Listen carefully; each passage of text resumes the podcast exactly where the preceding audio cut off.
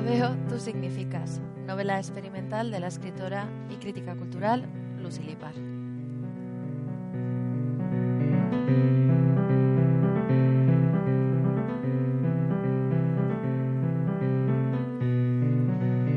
Introducción por la investigadora Paloma Checa Gismero.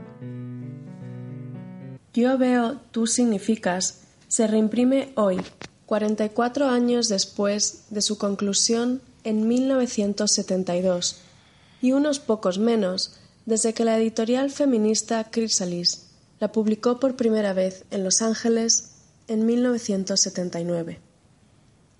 El libro es un documento clave de la transformación de su autora, Lucy Lippard, en su migración desde la vanguardia conceptual neoyorquina hacia una comprometida y politizada práctica como curadora y crítica de arte feminista.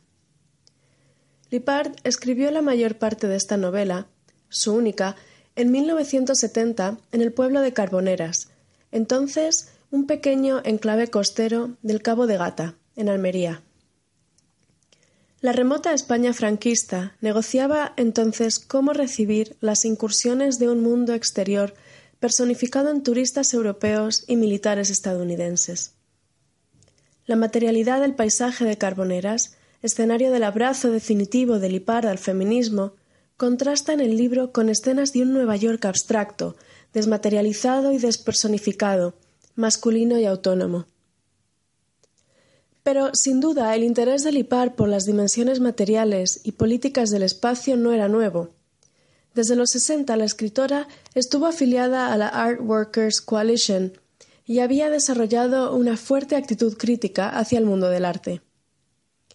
Con gran coherencia, Lipar ha mantenido desde entonces su compromiso con el feminismo, explorando las dimensiones económicas, de género y de poder que dan cuerpo al espacio. Su práctica empezó y sigue siendo un trabajo situado en contextos específicos. Pero este libro no es solamente un documento de la transformación de su autora. La novela explora la posibilidad de tender puentes entre formas designadas por la crítica como conceptuales y otras insertas en el espectro de la escritura de mujeres.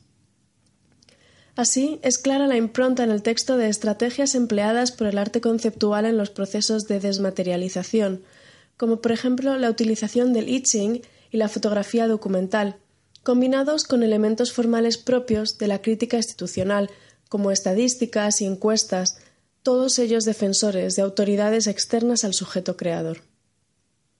Por otro lado, la tradición de la escritura femenina entra a escena con la disolución en algunos momentos de la integridad autónoma de la narradora, con extractos de diarios personales y notas exploratorias sobre el deseo, el rastreo de la subjetividad propia y la sexualidad de la mujer. La novela está cargada de analogías entre el cuerpo de la narradora y la naturaleza, sus ciclos, sus texturas, sus modos. Este es un texto claramente enmarcado en la segunda ola del feminismo, desde donde la autora persigue la conciliación con su pasado en los espacios masculinos del arte. Publicada ahora por primera vez en español, Yo veo, tú significas ha sido una gran olvidada en la historización de la práctica del IPAR, donde ha recibido mayor atención su trabajo como crítica y curadora. Hoy seguimos yendo a fiestas en apartamentos de artistas como ella. Muchas escapamos todavía al desierto de vez en cuando. Sugiero leer Yo veo, tú significas en su distancia histórica y en su actualidad presente. La novela fue escrita en un contexto de crisis política internacional de ataque a las libertades y ensombrecimiento de las grandes utopías modernas.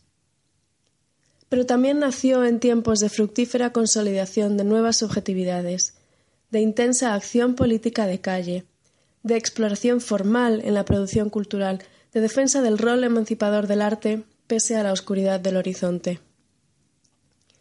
La renovación ética y estética que propone Lipar es hoy más que nunca necesaria.